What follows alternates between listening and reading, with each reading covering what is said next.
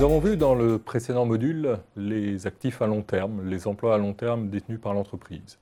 Nous allons maintenant nous concentrer sur une autre étape, sur un autre euh, bloc du bilan, tous les éléments qui concernent le court terme. Nous allons les voir ensemble, à la fois les actifs et les passifs, les emplois et les ressources, parce que ces deux notions sont étroitement imbriquées dans l'appréciation de la situation financière de l'entreprise. L'examen de ces emplois et de ces ressources à court terme sera également l'occasion pour nous de voir le mécanisme de dépréciation. Alors, dans le bilan, ce court terme se trouve à deux endroits particuliers. Les actifs dits courants, donc tout ce qui est actif à court terme, stock et clients sont les plus évidents, les plus connus, et les dettes courantes, donc tous les emplois à long terme, les fournisseurs sont en la matière les éléments les plus connus également. Qu'avons-nous dans les actifs à court terme? Je vous mets ici un extrait d'état financier, toujours de Renault. Eh bien, on voit des actifs à court terme importants, les stocks, un enjeu essentiel dans l'industrie automobile, ainsi que la crise financière récente l'a mise en évidence, 4,6 milliards de stocks, les créances de financement des ventes. Renault a fait crédit à ses clients dans le cadre du financement de ses ventes, probablement via sa filiale bancaire. Il y en a pour 19 milliards. Et là, c'est des créances clients de l'automobile, probablement pour 1,3 milliard davantage les relations avec les fournisseurs. Nous voyons enfin un dernier poste important qui est classé dans l'actif courant, mais que nous verrons à part, euh, la notion de trésorerie. Ici, Renault a 10 milliards de trésorerie. En matière de dette courante, nous avons un bloc qui est du même ordre de grandeur en termes financiers, 37 milliards, sensiblement égal à son actif courant. Nous avons pour l'essentiel des dettes liées au financement des ventes, pour accorder des créances à ses clients, la banque Renault s'est refinancée sensiblement à même hauteur. Et nous avons également un poste important, les dettes vis-à-vis des fournisseurs. Nous avons enfin une notion d'autres passifs courants, 5,8 milliards, le montant est important. Il faudrait aller voir dans les annexes, dans les notes aux états financiers, la note numéro 22 pour en connaître la composition. Nous ne le ferons pas ici, mais c'est un élément qui mériterait attention en raison du montant dans le cas d'espèce de Renault. Alors, qu'appelle-t-on courant? Quels sont les critères du courant? Alors, ces critères sont multiples. Le premier critère, c'est moins d'un an. Si vous avez un élément qui est à moins d'un an, qui est vendu à à moins d'un an, dans le cas des stocks, qui doit être remboursé à moins d'un an, dans le cas des fournisseurs, qui doit être encaissé à moins d'un an, le cas des clients, eh bien, cela fera partie de votre cycle courant. Vous avez également tous les éléments qui ont vocation à être utilisés dans le cadre de votre cycle d'exploitation. Ça peut être, par exemple, le cas de stocks qui sont utilisés sur des rythmes un peu plus longs, mais qui sont néanmoins nécessaires à votre exploitation en dépit de ce rythme plus long d'utilisation de ces stocks, le fait qu'ils interviennent dans votre cycle d'exploitation va les amener à être classés en éléments courants. Vous pouvez avoir également des éléments détenus à des fins de négociation. Vous les détenez dans la perspective de les vendre, et vous êtes disposé à les vendre, entre guillemets, à tout moment. Cet état d'esprit vis-à-vis de votre élément, en l'occurrence plutôt un élément d'actif le plus souvent, va suffire à les caractériser comme courants. Dernier élément qui est classé comme courant dans le cadre de la normalisation IFRS, la trésorerie. La trésorerie est un élément courant, c'est de la liquidité, c'est du court terme. Ils sont donc par essence des éléments rattachés à l'actif ou au passif courant. Qu'est-ce qu'on a comme élément courant Alors, on en a déjà cité plusieurs. Euh, à l'actif, vous avez typiquement les stocks. Les stocks qui sont liés au cycle d'exploitation, premier critère du courant, qui sont souvent utilisés sur des rythmes inférieurs à l'année, deuxième critère du courant. Vous avez les créances clients, qui sont liées à l'exploitation, liées à vos ventes, qui sont souvent encaissables à moins d'un an, typiquement à 60 jours. Vous avez vos fournisseurs, qui respecte aussi les critères du courant pour un peu des raisons symétriques aux clients, nécessaires à votre exploitation, vos achats de matières premières par exemple, réglés à moins de 60 jours, donc à moins d'un an. Puis vous avez toute une batterie d'autres dettes à court terme qui relèvent également du cycle courant, euh, par exemple typiquement la TVA. La TVA qui est un élément qui est réglé en général le 15 du mois qui suit, donc vous avez un délai de paiement de la TVA qui est extrêmement, euh, extrêmement court, extrêmement rapide. Et donc amène à rattacher la TVA au cycle courant. Penchons-nous un petit peu plus précisément sur certains de ces postes euh, de l'actif courant, et à tout seigneur, tout honneur, ce sont en général les montants les plus importants, euh, aux relations clients et fournisseurs. Ce qu'il faut savoir, euh, ce qui n'est pas nécessairement extrêmement intuitif, c'est que les montants qui figurent dans votre bilan sont TVA incluses. Ce sont les montants que vous allez régler à vos fournisseurs, ce sont les montants que vous allez encaisser de vos clients, vous réglez à vos fournisseurs des montants TTC, vous encaissez de vos clients des montants TTC, et ce sont donc des montants qui figurent TTC dans votre bilan. C'est un cas un petit peu particulier dans la mesure où les autres montants qui figurent au bilan sont en général hors taxe. La TVA n'étant pas une charge pour l'entreprise, ce sera par exemple le cas des immobilisations qui figurent pour leur coût d'achat hors taxe, ou le cas des stocks où vous avez également des coûts d'achat hors taxe. Autre élément important de cette relation euh, client-fournisseur, vous avez une distinction forte qui est faite en comptabilité entre l'engagement et le règlement. L'engagement, ça va être pour le client la réalisation de la vente. Je constate que le client me doit de l'argent. Et le règlement, c'est l'encaissement du client et donc l'extinction de la créance que j'ai vis-à-vis de lui vous aurez de manière symétrique euh, l'achat et le règlement du fournisseur pour le passif. C'est une distinction qui est importante pour différentes raisons. Une des raisons est la question du contrôle euh, au sein de l'entreprise. Pour éviter euh, toute tentation, vous avez en général une séparation stricte entre les personnes qui engagent et les personnes qui règlent. Vous ne pouvez pas à la fois comptabiliser une facture et régler une facture. On a une séparation de fonctions qui assure l'intégrité des processus comptables de l'entreprise et l'intégrité financière de l'entreprise elle-même. Prenons un exemple assez simple sur la base d'une TVA forfaitaire à 20%, ce qui nous permettra également de modéliser et comprendre le fonctionnement de cette TVA. Je réalise une vente de 1000 hors taxe. Le client me doit donc 1200 et je vais comptabiliser cette créance vis-à-vis -vis du client. Cette créance est comptabilisée dès la réalisation de la vente et typiquement en comptabilité française dès la livraison du bien. Le client me doit donc 1200, le client est à mon actif, je vais débiter le compte du client, c'est un emploi, je lui fais crédit pour le montant qu'il doit me régler. Il s'agit donc de 1200, il me règle le montant hors taxe et c'est un élément qui va figurer dans mon bilan. Contrepartie de cet élément, c'est que j'ai vendu j'ai donc un produit, un produit qui va figurer dans mon compte de résultat, qui correspond à ma vente. Ce produit, en revanche, est lui hors taxe, nécessairement, la TVA n'étant pas un produit pour l'entreprise dans la mesure où elle la reverse à l'État.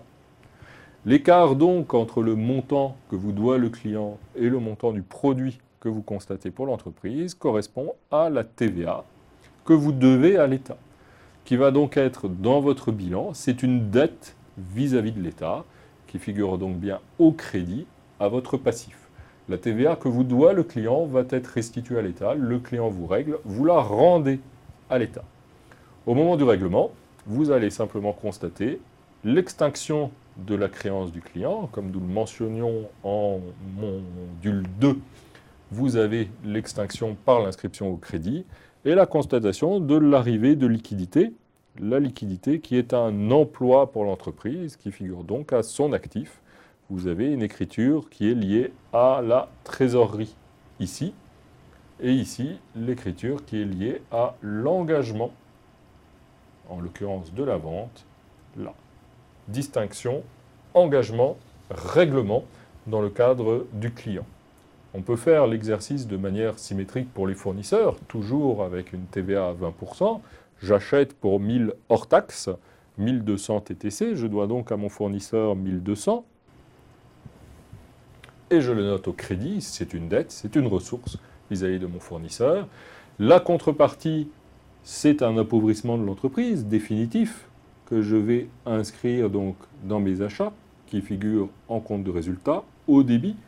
Rappelez-vous le côté de l'appauvrissement de l'entreprise, le débit.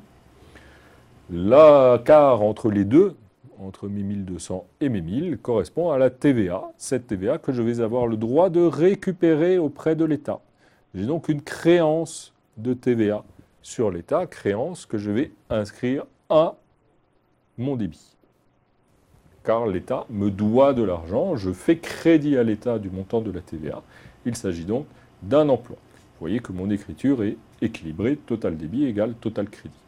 Nous aurons de la même manière l'écriture de trésorerie, constatant l'extinction de la dette et la sortie de la trésorerie.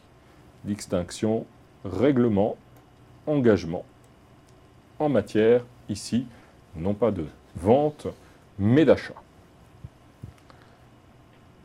Deuxième poste important en matière d'actifs et de passifs courants, en l'occurrence d'actifs, euh, les stocks. Alors les stocks se distinguent par deux problématiques particulières. Première problématique est celle de la méthode de valorisation. Vous avez tout un ensemble d'éléments qui vont figurer à vos stocks qui vont rentrer, qui vont sortir. Il va falloir convenir d'un principe de valorisation des montants qui rentrent et des montants qui sortent. Il y a en comptabilité française deux méthodes qui sont acceptées. La méthode dite du premier entrée, premier sorti, PEPS, aussi connue sous le nom de FIFO, First In, First Out. Et vous avez la deuxième méthode qui est une méthode du coût moyen pondéré. Dans la méthode du premier entrée, premier sortie, PEPS, vous allez valoriser le bien qui sort au coût d'achat du premier bien que vous avez acheté et qui est toujours en stock.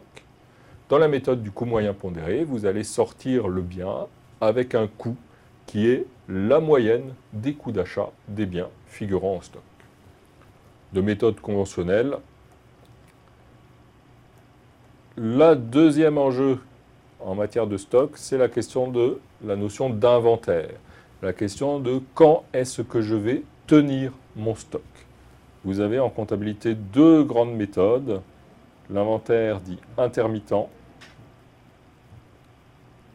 et l'inventaire permanent. Le plus fréquemment utilisé, c'est de très loin l'inventaire intermittent.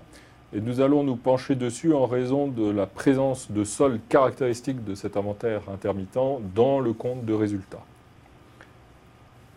Donc nécessaire de le comprendre pour avoir accès à la compréhension du compte de résultat. Partons de l'idée, j'ouvre mon exercice, je dispose d'un stock initial de 1000.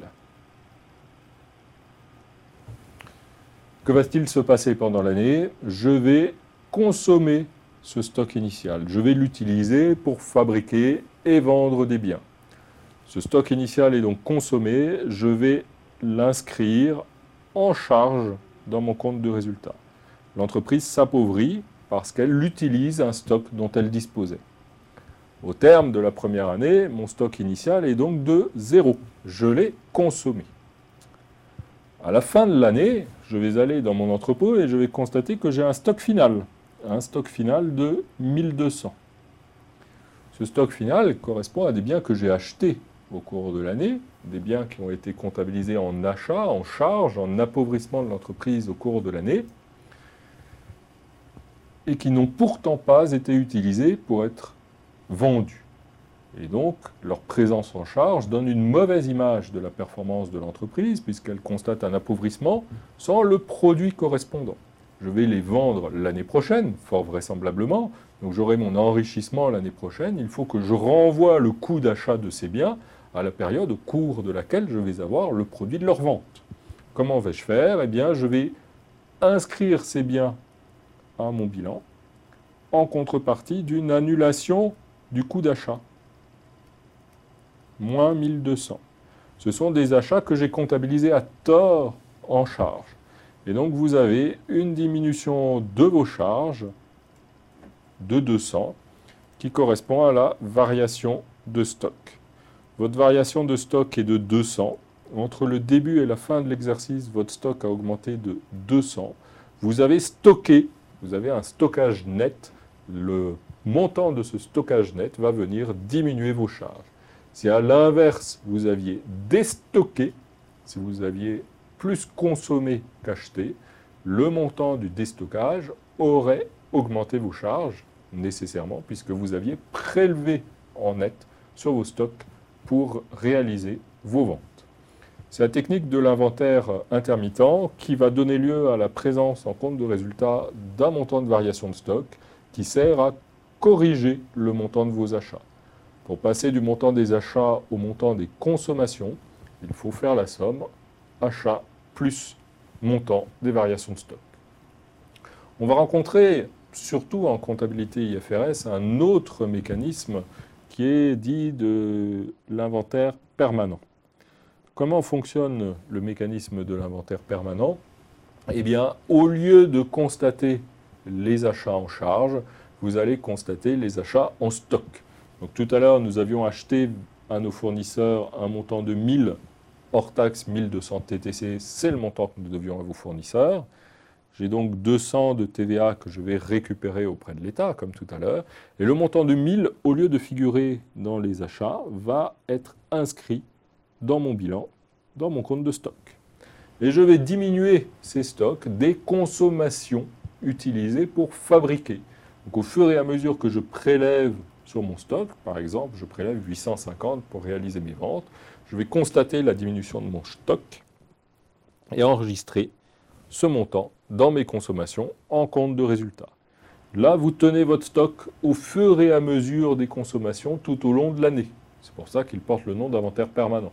Par opposition à la technique que je viens de vous présenter auparavant, la technique de l'inventaire intermittent, vous allez regarder votre stock une seule fois en cours d'année, le dernier jour de l'année. Vous allez voir votre stock et regarder combien vaut votre stock et comptabiliser une variation de stock. Dans la technique de l'inventaire permanent, il y a un gros avantage qui est que cette technique vous permet d'avoir théoriquement en permanence, en comptabilité, le reflet de votre stock physique. Ce que ne vous permet évidemment pas la technique de l'inventaire intermittent où votre comptabilité reflète votre stock physique une fois par an, chaque fois que vous allez faire l'inventaire de votre stock pour ces travaux d'inventaire que les magasins sont périodiquement fermés, ainsi que la mention sur les pancartes à la porte vous le rappelle. Un autre enjeu important que l'on a sur les actifs courants, c'est la question de la valeur. Rappelez-vous, en comptabilité, on est prudent, donc on ne veut pas que l'entreprise fasse figurer à son bilan des montants qui sont plus élevés que la valeur des biens dont elle est propriétaire. C'est l'enjeu qui est inhérent au principe de prudence. Or, sur ces actifs courants, on a de manière évidente euh, ce type d'enjeu. Vous avez des stocks qui peuvent perdre de la valeur, par exemple parce que vous avez des biens qui sont démodés. L'orange ne se porte plus cette année, vous avez des stocks de jupes orange, vous avez des stocks de barres métalliques et elles sont rouillées et vous n'allez probablement pas pouvoir les vendre, en tout cas pas les vendre au tarif que vous aviez espéré à l'origine. Vous avez également des clients, ces clients vous doivent de l'argent, et eh bien ils peuvent être en redressement judiciaire. Sans aller jusqu'à la liquidation, vous n'allez rien récupérer. Euh, vous pouvez être dans la situation où vous allez être amené à constituer ou à accorder un geste, une diminution de votre créance pour récupérer euh, le reste. Que va-t-on faire en comptabilité? On va appliquer le principe de prudence. Le principe de prudence, c'est ce qui figure au bilan est une estimation prudente de la valeur de mon élément d'actif. Et si j'estime à la clôture que mon élément d'actif ne vaut pas le montant pour lequel il figure normalement au bilan, parce que mon stock est rouillé, parce que mon stock est démodé, parce que mon, euh, client ne va pas être en mesure de me régler euh, le montant qu'il me doit, eh bien je dois ajuster la valeur de cet actif via un mécanisme particulier qu'on appelle le mécanisme de dépréciation, qui est un mécanisme comptable extrêmement important. Cet ajustement de valeur, appelé dépréciation, se fera toujours à la baisse. vous pouvez estimer que vos jupes orange, bien loin de perdre de la valeur, vont en acquérir parce qu'elles sont collector vintage. Et donc vous allez pouvoir les vendre plus cher que vous ne l'espériez. Certes, c'est tout à fait possible. Néanmoins, en comptabilité, on a un biais en faveur de la prudence, donc vous ne pourrez pas ajuster la valeur de votre stock à la hausse. Si vous l'ajustez, c'est nécessairement à la baisse. C'est cette notion de prudence qui va prévaloir dans tous les cas. Alors, prenons un exemple, un exemple assez, simple, assez élémentaire, qui va nous permettre de bien voir euh, la situation. Prenons l'hypothèse d'un client qui nous doit 119 600 euros dans un contexte de TVA qui est encore pour le moment à 19,60. Donc le client nous doit 100 000 euros hors taxe, plus la TVA, dans notre cas de 19 600.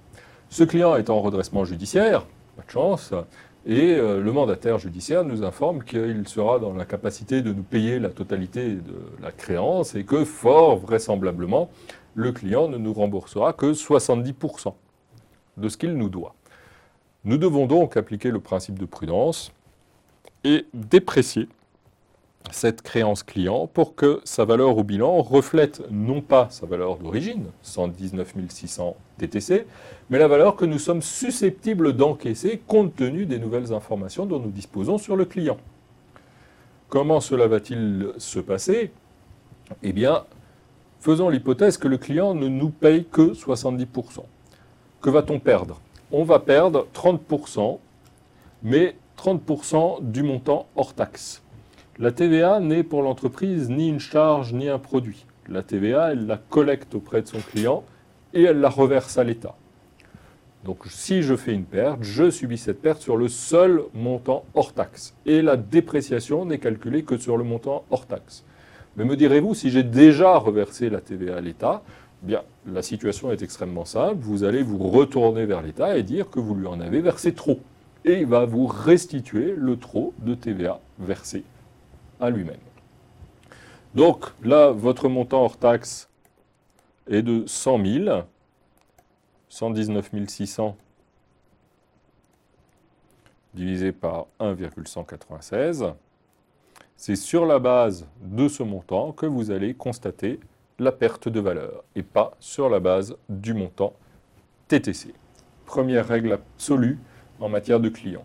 Le problème n'existe pas pour les stocks dans la mesure où les stocks sont déjà en montant hors taxe. Si vos stocks perdent de la valeur, vous allez déprécier immédiatement le montant hors taxe de votre stock.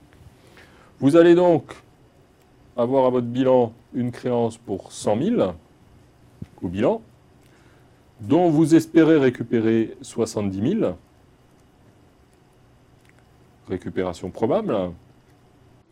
Vous avez donc un écart de 30 000, eh bien, ce montant correspond au montant de votre dépréciation que vous allez être amené à comptabiliser comme un appauvrissement, un appauvrissement possible de l'entreprise, probable, parce qu'il n'est pas certain que le client vous payera que 70 000, peut-être qu'il se remettra, retournera à meilleure fortune, un appauvrissement probable seulement, possible, mais que la prudence vous amène à constater.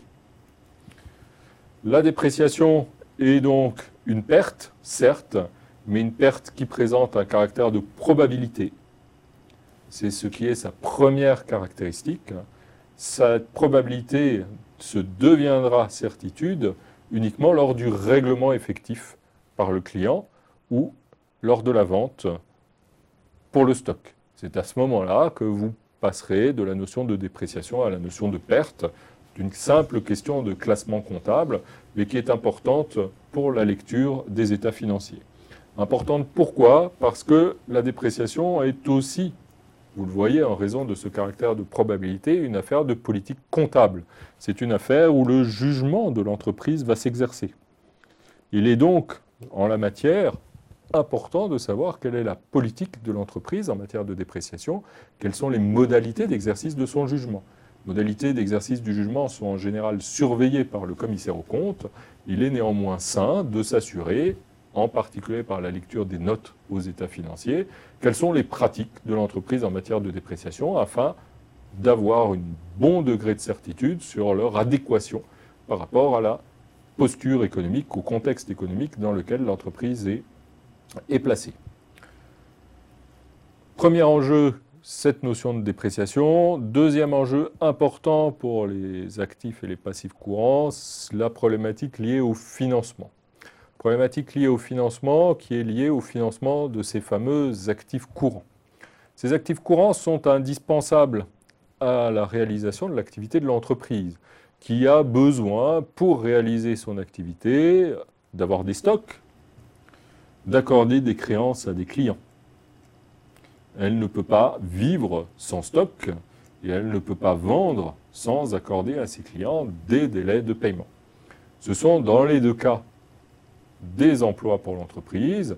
Qui dit emploi dit la nécessité de financer ces emplois, financer cet actif court terme. Et comment va-t-on le financer? Eh bien, la première source de financement, de manière tout à fait évidente, ce sont les ressources court terme. Meilleur moyen de financer vos crédits clients, votre stock, c'est probablement par vos dettes vis-à-vis de vos fournisseurs. Ça paraît assez, assez logique, assez simple et probablement assez sain. Vous avez donc, si on représente notre bilan par bloc, vous avez un premier bloc côté actif formé par vos stocks qui sont donc à financer. Vous avez un deuxième bloc côté actif qui sont formés par vos clients, clients qui, eux également, sont à financer. Et pour financer ces besoins clients, ces besoins liés au stock, vous disposez d'une ressource fort précieuse, quoique en général pas tout à fait suffisamment abondante, ce sont vos dettes vis-à-vis de vos fournisseurs. Vos fournisseurs constituent la première ressource de financement de votre actif court terme. Parce qu'en général, vous vendez plus cher que vous n'achetez, c'est le principe même de votre activité industrielle, vos fournisseurs ne suffisent pas à financer la totalité de vos stocks et de vos clients. Vous avez un écart, ici, qui correspond au total stock plus client moins fournisseur. Ça va être son montant, ainsi que ce schéma permet de bien le voir. Cet écart porte un nom, ça s'appelle le besoin en fonds de roulement. C'est le besoin de financement né de l'activité de l'entreprise. Le maintien d'une activité industrielle vous oblige à financer ce besoin en fonds de roulement qui est connu également sous l'abréviation de BFR. Le BFR qui est donc les emplois court terme non couverts par vos ressources court terme. C'est la partie de votre activité qui n'est pas financée par vos dettes d'exploitation.